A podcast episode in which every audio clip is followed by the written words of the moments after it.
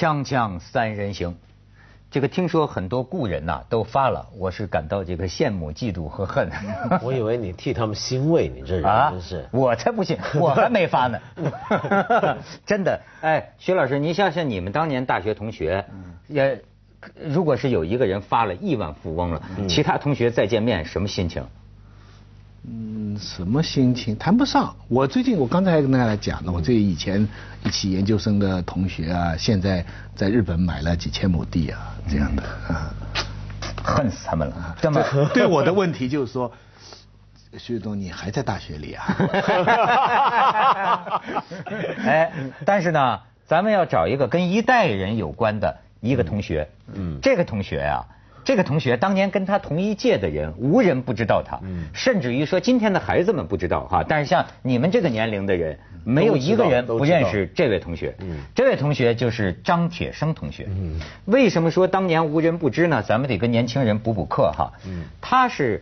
文化大革命一九六六年不是废除高考吗？是其实文革当中不是没有高考，对文革当中只有一次，对啊，只有一次，就是一九七三年，嗯，高考了一下，然后呢就出来了这么一位辽宁的考生，哎，这个叫张铁生，嗯，他呢本来是这个这个怎么说呢，初中毕业生，然后那个时候初中不就插队嘛，对。到农村生产队去插队，然后那年恢复高考，他要来这个高考，嗯，然后呢，当时这有名的嘛，历史的痕迹，就是说他交了白卷，嗯，你知道清华大学有个学者叫沈志华，是，沈志华那一年考了满分儿。对，可是最后呢，他气死了，因为他就把他所有的复习资料一把火就烧光，开始学文文文科，本来他考的是理科，是。为什么？就是因为张铁生交了白卷儿嗯，改变了当年的那个路线，嗯。这个就是说分数高的反倒没有录取，嗯，这分数考得越差越录取。但。沈志华也不差，现在后来也成了一个，就是他改念文科挺好啊，对现在成了一个这么重要的一个学者，对不对？所以说人生的命运，对啊哎，你今天这么说起来，张铁生更不差。张铁生怎么着？张铁生交了白卷事实证明，人才金子放到哪里，他都发交光。白卷是人才，对，当年交白卷是人才，今天我们说让一部分人先富起来，人家一样富起来了。嗯，或者说，呃，从种种证据表明，很有可能富起来。怎么说呢？最近的大新闻啊，有一家上市公司要上市，呃，叫木业的啊，木业的这么一个上市公司。张铁生是这家上市公司的第五大自然人股东，据说他持有的这个股份呢，三千二百二十四万股的这个股票，这家公司的股票。啊，他本身就是这这这家牧业集团公司的发起人之一嘛，当年。啊，他占三千多万股，呃，占发行前总股本的百分之六点八。如果这次这个公司顺利上市，它的身价将会超过三亿元人民币。张铁生坐了十五年的牢，对，没有做足，大概早放出来早放了他八几年进对。九一年就放出来了，八几年判的，哎判实际上你看，他没有做足，嗯，但是四人帮一粉碎就把他抓起来了，对。所以他的刑期啊是从七六年开始算，对，七六年开始算，但是到八几年判他十五年，所以就判他15年。前面的也算进去，对，你知道吗？九一年，我是看资料啊，张铁生就是说，我看说九一年他释放出去的时候，哎，门口没有别的人迎接，只有一位女士，这位女士姓董，是她当年她不是被交了白卷也被录取了吗？对呃，铁岭农学院，她是学那个兽医，就畜畜牧的这个啊。当年她有个老同学，女同学，姓董的这位女同学，去迎接她。两个人呢，实际上是相爱了，相爱了。后来说结个婚吧，不是说结个婚，就是说，就是说要结婚了。对，但是这里边挺挺挺挺有八卦的，就说本来张铁生想低调，就是说这个呃悄没声的就结了婚，但是后来听说他们家里人呢也说说人家这个女的等你等了这么多年。你怎么能这样就交代过去？所以在那个县城，他们后来到一县城，在那个县城还是呃就大名大放的，挺盛大搞得挺盛大，明媒正娶，嗯嗯，就结了婚。后来他真是创业，要不说你说这玩意儿是有点儿这个头脑啊。这个跟几个合伙人的当年就共同创办这个饲料啊这种跟畜牧有关的这个公司嘛，发展发展发展发展到今天。可是我觉得你这话，你你千万别让今天年轻人被误导。对就是为什么呢？因为这样看你说你说交白卷。坦白说，我小时候我也交过白卷，嗯怎么咱就没成了白卷英雄？这个将来能够发财呢？你千万别让现在年轻人以为，哎呦，我交过白卷，我还能上个大学啊？怎么样？不一样，那个今天能发点财也不并不能算英雄，当年交白卷更不能算是英雄。对嗯我觉得这件事情拿出来炒作哈，是对大家都有好处的。对张铁生来说呢，现在这年头，只要出名就有好处，嗯对不对？那只要他那个饲料公司没有做假饲料，说曾经有一段哈，人家说小鸡都吃死了来找他，后来他又怎么研究啊？据说哈，我们不知道哈，只要他没造假不害人的话，那他赚钱就也是成功。嗯那当年呢，他其实是个子儿，是被利用的。对就他自己来说呢，我们我等一下来讲他当年写的这封信，其实非常有有值得讨论的。哎今天咱们先看看当年的张铁生长得是什么模样，对吧？你看，这就是在做先进事迹报告吧。嗯这个这个最显要的这个人就是呃当年的张铁生啊。其实呢就是一个棋子儿嘛，但是今天也有人把他画成这个漫画，白剑英雄，呃亿万富豪冲刺上市。这前两年啊，张铁生还曾经兴讼过，就说有人呃说他什么发了什么的，他就告那个人，告那个人说你这个没把我这个总资产。和我的到底是什么净资产分清楚，就给我造成不好的影响，告告告告告人污蔑他们。其实我想，后来他坐牢判他刑呢，并不是主要不是因为他交那个白对卷，跟完全无关而是他交了白卷，被呃呃江青呃呃张春桥他们看中提拔了以后，他就成为他们这个政治势力当中的很重要的一个官员。对明白没有？就卷入了这个这么一个一个四人帮那个呃这个集团了。对他在这里边做的事情，所以错是错在这个地方。对那么我觉得这个事情，我刚才讲对大家有好处是什么意思呢？对他自己来说，他多一个成名的机会，但尤其对今天的青年人有好处是，这样的人呢，这样的事情啊，是应该写进教科书的。嗯。我非常赞成张明的说法，嗯。文革是要写进教科书的。对，咱文革不写进教科书，有什么理由怪人家日那东那个南京大屠杀不写进教科书？哎。他自己照照看，啊。文革这样的事情不写进教教科书，呃，你知道问题在于就是说，呃，在甚至在文革的时候，张铁生写在白卷后边的这封信都上了当年的教科书了，对对吧？但现在的教科书不见了。哎，你知道当年就是说，呃，所以你们刚才说我说的是错的哈，也有有 有道理。当年的很多事儿，今天的学生们要听了，那真是真解气，是吧？你像当年是什么风光？一九六六年六月一号，儿童节啊。北京女一中什么高三四班和四中高三就高中生一帮高中生就敢跟毛主席写信，状告当时的高考制度跟今天的问题一样，光重视升学率啊，分数挂帅，把大量优秀的工农和革命干部子女拒之门外，走白砖道路啊，培养这种读书的钻书堆的书虫子，要求废除高等学校入学考试制度，然后那个时候。人民日报发表社论呢，就是说彻底搞好文化革命啊，改革教育制度。当年怎么改革？说旧的招生考试制度现在恢复了嘛，对吧？所以就等于说是今天这个制度已经成为革命运动的绊脚石。所以呢，不仅招生制度要改革，什么学制、考制、升留级制度都要改，内容都要改。改成什么呢？你别的就甭学了，初小可以学一些毛主席语录。高小可以学更多的毛主席语录 和老三篇，中学可以学毛主席著作选读，大学可以学毛泽东选集嘛。锵锵三人行，广告之后见。刚才我说的是，真是当年人民日报的社论，真的是人民日报是人民日报原原原原原话。然后紧紧紧跟着六六年那时候我还没生出来呢，六六年全高考就废除了嘛。但是呢，六八年毛泽东。又在人民日报上做批注，大学还是要办的。对我这里主要说的是理工科大学。我估计毛主席当时心里的潜台词是：那要不办，谁给我造原子弹呢？对吧？至少造原子弹，这是需要理工科的人才嘛。所以你看，这不是说，呃，七三年有一个，而且你刚才讲的对啊，呃，我觉得张铁生，对吧？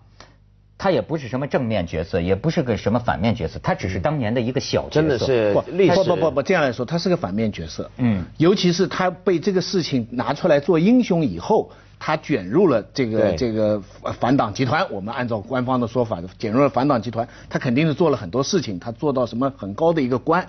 当时有很多啊对对对这样的人，他他后来那那这个是至少是一个政治错误。嗯对呃呃，但是这样的人在文革当中出风头的人呢，后来做生意成功的不在少数。对这其实也不是什么，我我我们也知道清华这个呃蒯大富我们也见过，对不对？生了商业很成功对对对。包括文革当中晚节不保的一些文人学者、写作班子的，后来学术都很好的发展，有很多出名的我不想去哎不想去讲讲名字，但这些也很多。这个呢分开来讲，就这学成就还是成就，当初的错还是当初的错。嗯，他的这个张铁生的那次考试我有参加。啊啊你参加七三年啊对我参加哦。那你知道大背景是什么呢？呃，林彪摔死以后呢，嗯本来周总理这边已经有点要接手，要否定前面的文化大革命。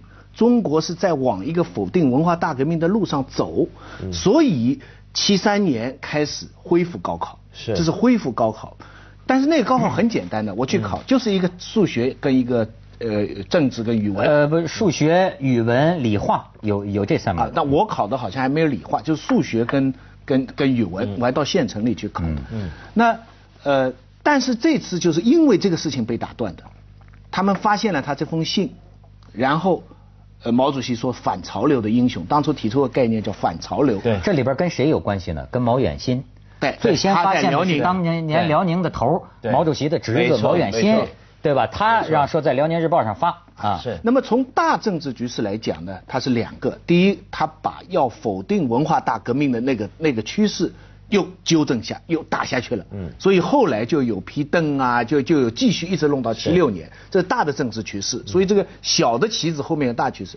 从教育上来讲呢，那就是又坚持文化大革命又回去了又批判教育。但是今天重读，我我说实在话哈，我这个虽然这个事情对我的命运都造成影响，张铁生啊哎，对对，他就否定了嘛。对整代人的我我考得很好嘛，考得很好，他一否定掉以后就没了，没了以后他怎么来 就不学就不招你了招他招工农兵大学生，但是怎么招法呢？因为没有成绩了，那因不按成绩算哎，不按成绩算，那么余下来怎么算呢？就看你家里有多少党员，看你的父亲是谁。那你们家惨了。哎，就就是就是就不是我们家惨，就这是一个大的选择标准。嗯你不靠成绩，那你靠什么呢？你你因为推荐我们的表现都很好，我们都是被推荐的。对对对对对这是我我我考过三次师大，这是第一次嘛，我都写都写在我的书里边。但重要的不是个人，重要的是它里边那封信哈，我说实在很很巧妙，我当初也没有读，我只知道交白卷。今天你要反复再读他这封信啊，我读了很有意思。他的理由是怎么样？他就是说，我呢不考了，我不是考不出，我要打打也可以，但是我不愿意考，我很不开心。现在这个这种制度啊，只对那些埋头读书的书呆子，嗯，有好处。而我呢，直到考试前几天呢，还在坚持田里生产，我在参加集体劳动。我坚持集体劳动这个事情很重要的，这个是为为为农村为大为贫下中农的，怎么能为了个人利益去复习考试呢？所以你看，我现在答不上了，我就写封信，我表示我心里的这个感想。哎，你知道他的关键点，他这个从字面上看哈，这个好好像蛮有道理。我我我看也是这个，我今天看所谓张铁生这个白卷英雄啊，他当年是数学刚及格，数学考了六十一分，语文考了三十八分。他写白卷的这个卷啊是这个理化科，可是他理化科不是白卷，他得了六分。你知道为什么？就是说他写这个信呐、有一半是属于他个人比较突发奇想，或者说比较叛逆的性格使然啊，但是另一半甚至于我可以说是合情理的。怎么叫合情理呢？就是假设说我在这个情况下，对吗？他答了三道小题，这个理化卷答了三道小题，那其他不会吗？这个不会，只答出来三道吗？那只答出来三道就这么教吗？那么于是他有一个理由，他这个理由就好比说今天也会碰见这个情况啊。呃，问题是今天的这个学生都不是工农兵了。今天是全部的时间你用来复习考试，所以你没有理由说这个理由，对吗？但是如果说呃我他对于他来说，他是在生产队里的插队青年、插队知青，还是个小队长什么的，那么。他他是有工作的，就等于说有本职工作的人。我是有本职工作的人，我参加了这个学习班儿他而且他里边还讲到一些事儿，挺有意思。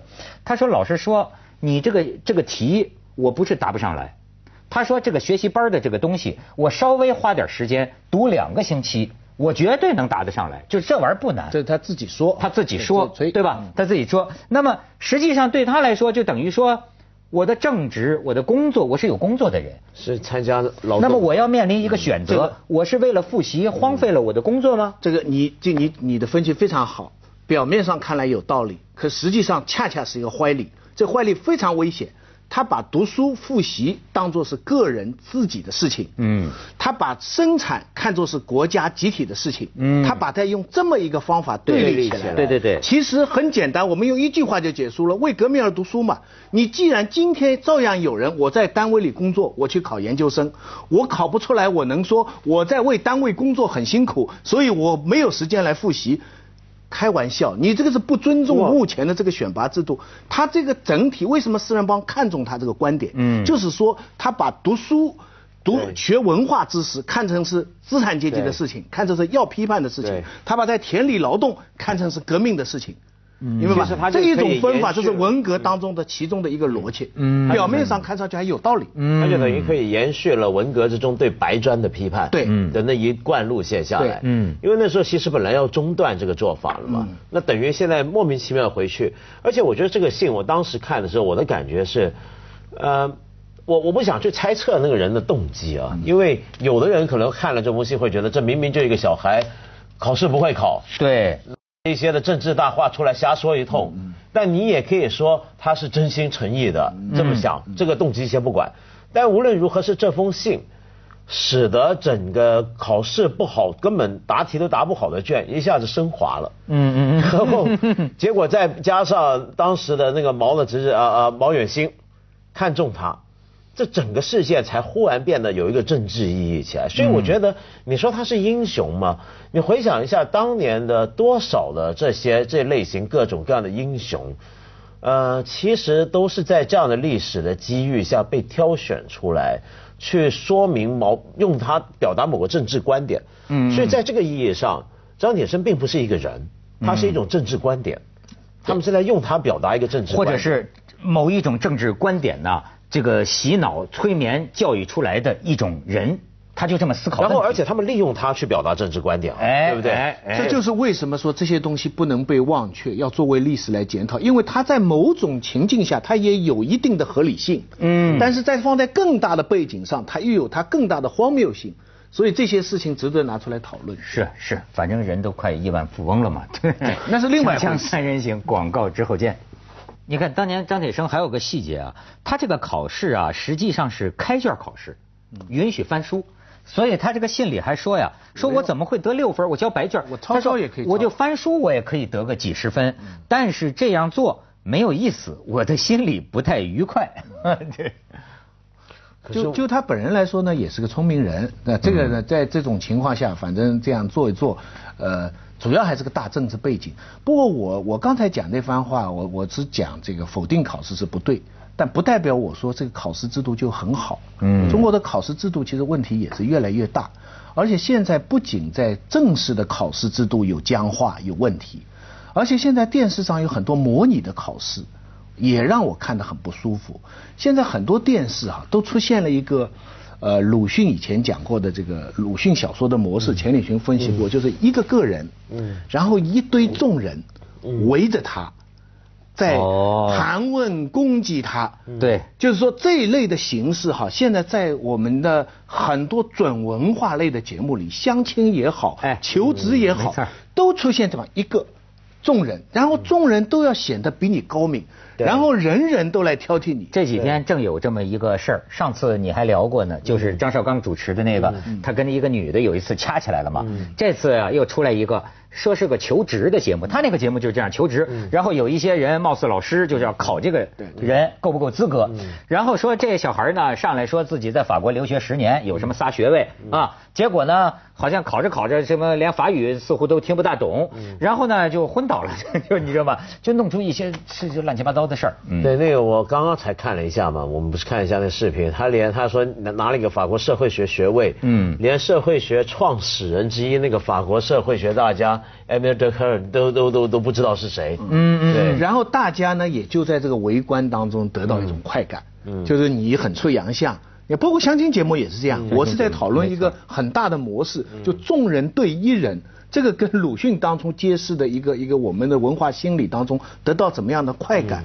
你知道这个事情以后，他们接下来也考考教授，嗯，就把苏步青啊、周古城啊这些一流的一级教授哈出来，然后工农兵大学生啊给他们出题，比方说你你你你陈望道，你是呃在修辞学法凡吧？问你水稻品种答得出来吗？陈望道答不出来，是真的考试啊，出题目，很就是也是大学生又过这个瘾，所以我觉得这个是过什么瘾？对，徐老师，我跟你说这个东西啊，两边看，你要从一方面来看呢，依据游戏精神，什么都可以解解解释哈。但是你像我呢，就是你要说是呃这个怎么说呢，脸皮薄点呢，就会觉得那真是就一一个是没皮没脸，再有一个呢是。摧残别人的尊严，对吧？就是说中国人怎么就整天显得这么脸皮厚、赖不唧唧？而且这些做节目的人就是要让他献，让他献丑，以此为乐。但但好玩的是，有时候我也看过一些外国的这类。接着下来为您播出《西安楼冠文明启示录》。所以我在想，我们今天的这一类。